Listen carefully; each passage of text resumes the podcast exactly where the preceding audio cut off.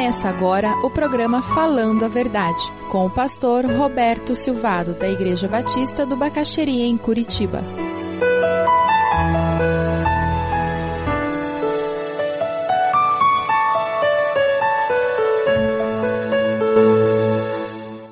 Eu tenho visto em muitos carros um adesivo que aparece um homem, cachorrinho, gato, crianças e a mulher. Já viram esses, esses adesivos? Eles são bonitinhos, não são?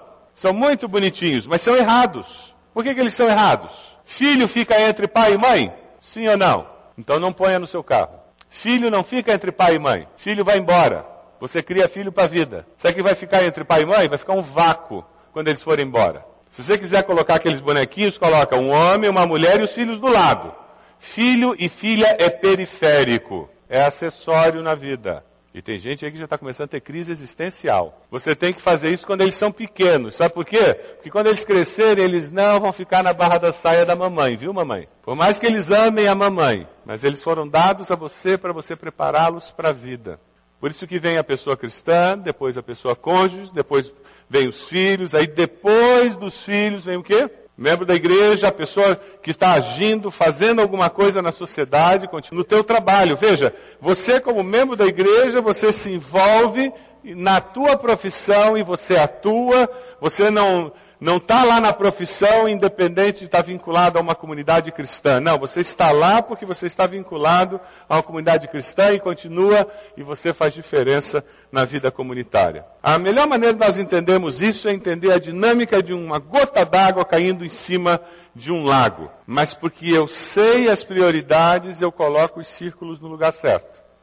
E eu posso até ter um mês de abril louco porque eu sou contador.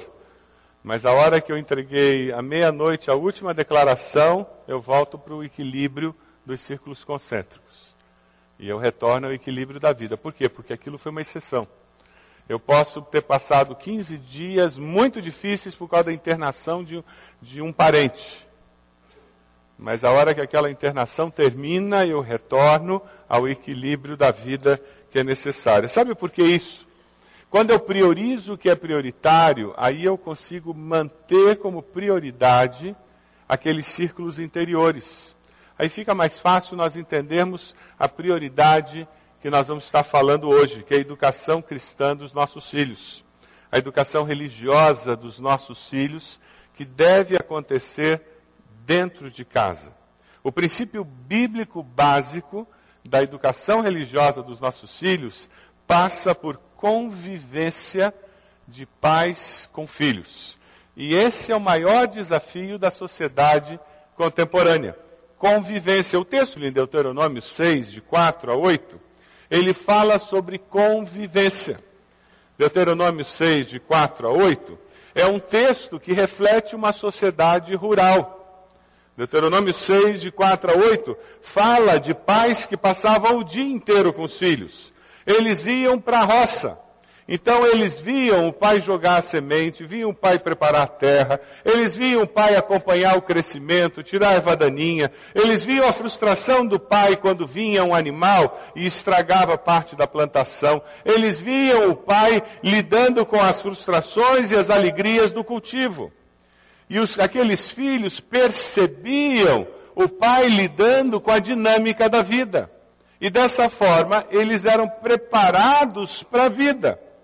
A sociedade rural fazia isso. Quem foi criado na roça, quem foi criado no sítio, viveu um pouco disso porque os homens iam para a roça e as mulheres ficavam em casa, e elas viam a mãe se frustrando com o pão que queimou, se frustrando com a massa que não deu o ponto certo, e se alegrando porque ficou tudo ótimo, e, e nesse processo de ver o pai negociando o gado, ver o pai negociando a plantação, conseguindo um bom preço, ou, ou sendo enganado por alguém, e como ele reagia aquilo, aqueles filhos eram treinados para a vida.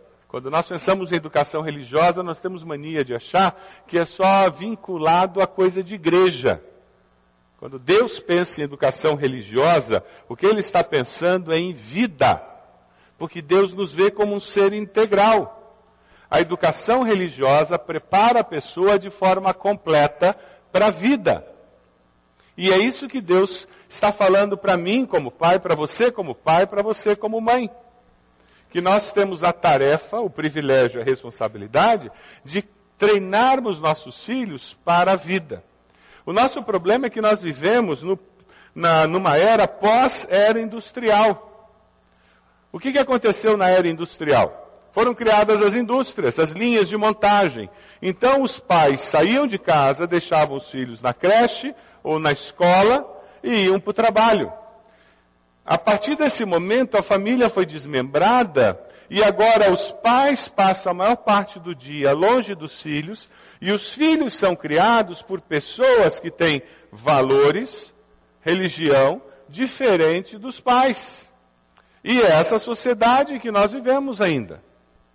E esse é o grande desafio, porque nós voltamos do trabalho hoje cansados e encontramos filhos que conviveram a maior parte do dia com pessoas que têm valores que não são necessariamente os seus valores, que têm interesses que não são necessariamente os seus interesses, e que estão formando a personalidade, formando os interesses dos seus filhos. Esse é o grande desafio que nós temos como família. Existe uma tendência muito forte no momento em que várias pessoas estão voltando a trabalhar em casa. Meu filho Fernando, ele praticamente 80% do tempo que ele trabalha, ele trabalha em casa através do computador. Então é uma situação nova que está acontecendo ao redor do mundo. Muitos profissionais estão trabalhando boa parte do seu tempo em casa. Para a empresa é mais barato, ele não tem que ter um espaço para aquele funcionário e para o funcionário é mais barato porque ele não gasta tempo nem gasolina para ir trabalhar e voltar. E isso vai trazer os pais de volta para casa, esse movimento que está acontecendo pós-era industrial. Mas é interessante porque nós ainda lidamos muito com esse modelo da era industrial, em que os filhos vão para um lado e os pais para o outro. E nós temos que saber educar nossos filhos dentro desse modelo. O princípio qual é? é convivência. Por isso que a pastoral hoje, pensando em educação religiosa dos filhos, é desligue a TV. Por quê? Porque eu creio que o grande ladrão do nosso tempo, o grande ladrão da convivência familiar é a televisão. Eu diria até que existem outros ladrões dentro de casa, sem dúvida. Mas a televisão é o nosso grande ladrão, seja passivo ou ativo. Em algumas casas ela fica ligada permanentemente, mesmo que ninguém esteja assistindo. Ou seja, ela é uma grande intrusa. E quando ninguém está fazendo nada ou falando nada, adivinha quem está falando. Ou seja, naquela casa nunca existe um silêncio. Porque sempre tem alguém dando opinião. E se não tem alguém da casa dando opinião, esse alguém é a Globo, é a Record, é a Band. E em outras casas, todo mundo fica que nem um saco de batata no sofá, olhando para aquela caixa de bobo, passivamente. A igreja não pode a igreja não consegue dar a educação religiosa que os nossos filhos precisam. Não é esse o papel da igreja, e mesmo que ela quisesse fazer isso, uma hora, duas horas, quatro horas por semana, ela não vai dar conta. Faz as contas aí, sete dias por semana. Esse privilégio, essa responsabilidade é dos pais. O que a igreja pode fazer é se tornar uma parceira de você, pai e mãe, para educar os filhos. Se você deseja adquirir a mensagem que acabou de ouvir, ligue para 41 33630327. Mencione o título ou o dia da mensagem e envie um e-mail para vida@ibb.org.br.